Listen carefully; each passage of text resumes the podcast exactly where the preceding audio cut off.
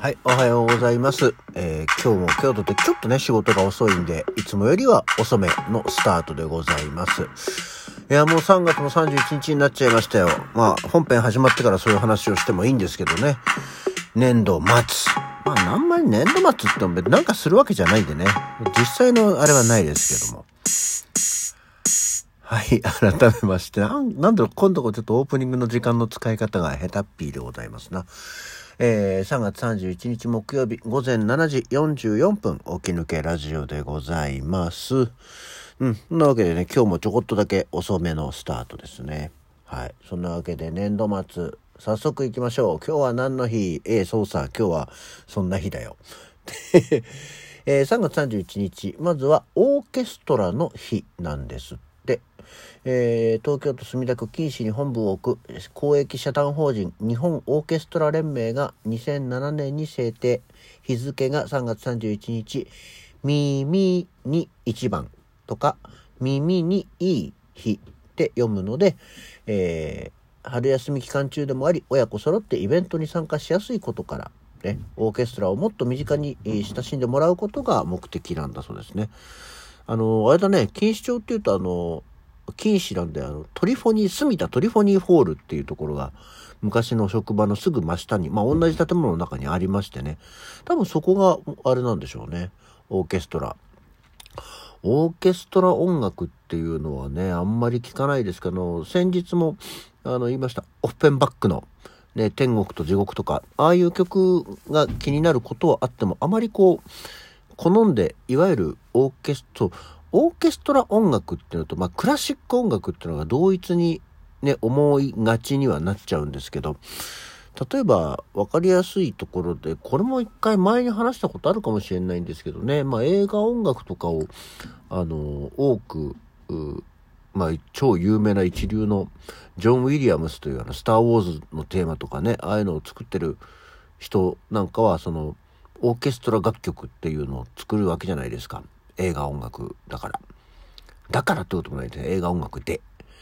で、そうなるとやっぱりそれはそれでね、あの、オーケストラ曲なので、そういうもので聴くようにはなるんですけどね。なんか、ついついオーケストラっていうとクラシックのイメージがあるので、なんか、うまい分け方とか、うまいこう、うん、聞き方？聞き方じゃないな。なんかそういうのがあるなっ、あるといいなと思います。あ聞きますよっていう時、え、何？なんかベートーベンみたいなやつ？みたいな。まあどうしてもそういうのになりがちですからね。まあ別に私好んでジョン・ウィリアムスを聞くわけではないんで、あの、あまりそういう話はしないですけど、なんかね、オーケストラ音楽っていうのをうまく整理して話ができるようになるとかっこいいなと思っております。あそしてもう一つはエッフェル塔落成記念日なんだそうですよ。1889年にエッフェル塔の落成式が行われたんだそうです。フランスには行ったことがないんだよね。うん。まあ別にだからといって海外あちこちに行ったわけではないんですけど、フランスもでもいっぺんね、行ってみたいところではあります。うん。ただこう私はその、イギリス大好きとかもあるんですけど、そのまあそれ日本国内でもそうなんですけど、ここに行きたいなってなると、本当にここの底っていうピンポイントが行きたいところが多いんですよね。だからフランス行きたいなって言ってもフランスも広うございますが、私の中でフランスに行ってみたいなって思ってるのは、ポンピドーセンターというところに行ってみたいだけなんですよね。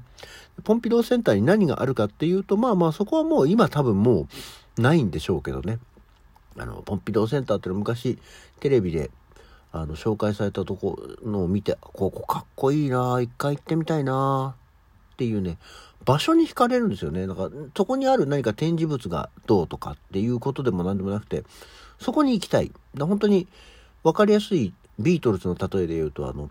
アビーロードっていうビートルズが歩いた横断歩道。それが見たいってなると別にその周りに、あもちろん周りにね、あの、録音をしてたスタジオとかがあるんで、まあ、そこも行くんですけど、この横断歩道が見たいってなるじゃないですか。あとは、あの映画のシーンで、あの、ビートルズが走ってきたところが見たい。ここの道かみたいな、だけなんですよね。で、あとはね、えー同じく、まあ、コメディで言うと、モンティ・パイソンがやったんで、BBC のあの、局舎が見たい建物が。ここか BBC っていうだけなんですよね。だから別にパリじゃないフランスに行きたいんですけど、まあ、凱旋門だとかエッフェル塔だとかシャンゼリゼ通りっていうのは興味がない。まあ万が一行ったらね当然行ってへーって思うんでしょうけどね。っていうようなところでエッフェル塔がでもなんかエッフェル塔って聞くところによるとその作られた当時フランス人の美観に合わなくてなんだこんな不格好なもの作りやがって、終わったらすぐ壊せよって言って、はーいって言われたのが、まあまあいいんじゃねえかってことになって今まで残ってるんだそうですよね。で、エッフェル塔って世界遺産になってんだ。まあ、なってんだろうね。まあなんか美的感覚っていうのはいろいろ変わっていくものなのだなぁと 思っております。はい、えー、続いて今度は語呂合わせ系。山菜の日。ああ、わかりやすい山菜。331の山菜です。山菜ってね、あんまり食べないんだよね。まあ子供の頃は特にやっぱり山菜ってこう独特の苦味とかがあって、子供のお口には合わないんですけどね。うん、まあ大人になってからもだからといってそれが美味しくなったものもあれば、やっぱり相変わらずそうでもないやっていうようなところがあるし山菜そばとかさ山菜おこわとかってありますけどあんまり好んで食わねえですよね。うん、あのタラの芽とかさ、うん、ふきとかまあ一般的なものだったりしますけどね。ゼンマイとか。あんまあとたけたけのこも山菜なんだね。まあ山菜か。っていうのがね、まあ、タケノコは逆にね、あの、口の中がね、エグエグするんで苦手なんですよね。あの、タケノコ狩りの季節になると行ってきた人たちから掘りたての金のタケノコを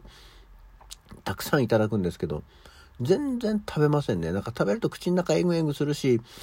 まあ、お腹の調子が下り気味になりますので、あんまり嬉しくはない。そのやっぱアクが多いものがあるんでね、苦手でございます。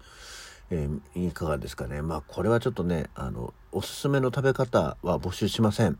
苦手なんで。でも、まあ、山菜の日なんだってさ、っていうのと、あとは、えー、体内時計の日。これはね、語呂合わせじゃなくて、まあ、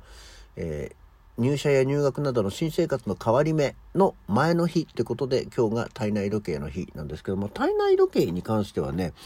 まあなんとなく皆さんお分かりなのかもしれないですけど私結構しっかりしてるんですよね。特にその、目覚める体内時計みたいなのって、朝の。うん。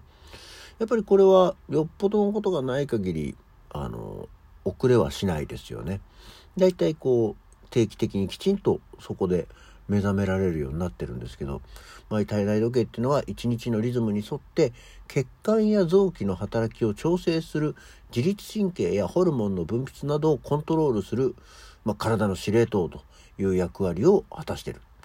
朝に太陽の光を浴びること、食、睡眠を整えると体内時計の機能が高まり、ダイエットやアンチエイジングの効果アップ、生活習慣病の予防にもつながるんだそうですよ。だからかな、こんなに若いの。自分で言っちゃいましたけど。いや、この間もさ、あの、車内で席替えがあって、私の隣に来た人が、えー、西さんっておいくつなんですか？ってやっぱりこう聞かれて、これよく聞かれるんですよ。で、それ、大体その質問されると、うん、じゃあいくつだと思いますか？って聞くと、30代後半？って言われて、じゃあそれでいいですっていうね、答えることがあるんですけど、まだ、どうなんだろう、そういうのってさ、こう、どのぐらいのお世辞が入って言ってるのかが気になるよね。30代後半はさすがにさ、ねえじゃんって思うんだよねっていうところがありまして。あとは、今日はですね、知らないところで言うとね、川マニの日。川マニの日もう全然何川マニですけどこれは大阪にあるバッグ財布などのレザーグッズの製造卸を手掛ける株式会社ポームが制定して3月31日を0331と見立ててレザー03だね。レザー最高。レザー最高が0331だ。レザー最高って読む革製品を広めたい魅力を知ってもらいたいというところだそうですけども革マニっていうのはその革製品を愛する革マニアなカワウソのキャラクター名川間にくんはまだ全然一般的じゃないな。ゆるキャラにもなっていない気がしますけどもね。そんな川間にくんの日なんですって。革製品のを手に取った時、皆さんはちょっと片隅に川間にくんを思い出してください。そんな、私も今知りましたけどね、革製品マニアの川嘘くん、川川マニーじゃんね。と思っておりますが、まあいいです。川間にくんの日なんですって。っていうようなところでございまして、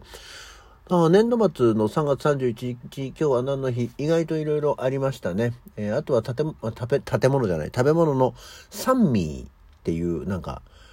大阪の方ではソウルパンと言われている、えー、菓子パンなんですかね、サンミーの日だったり、あとは、あの、ご飯のお供の海苔の佃煮のね、あらっていうのありますね。スーパーで確かに見つけます。あらっていうの日だったりはするんですけど、これは共に関西の方の食べ物だそうですね。っていうものがあったそうですよ。というわけで、ああ、もういい時間になってきた。私はこれで、えー、お仕事行く準備をして、えー、今日も一日張り切って参りたいと思います。それでは、起き抜けラジオ今日はこの辺で。それでは、また次回。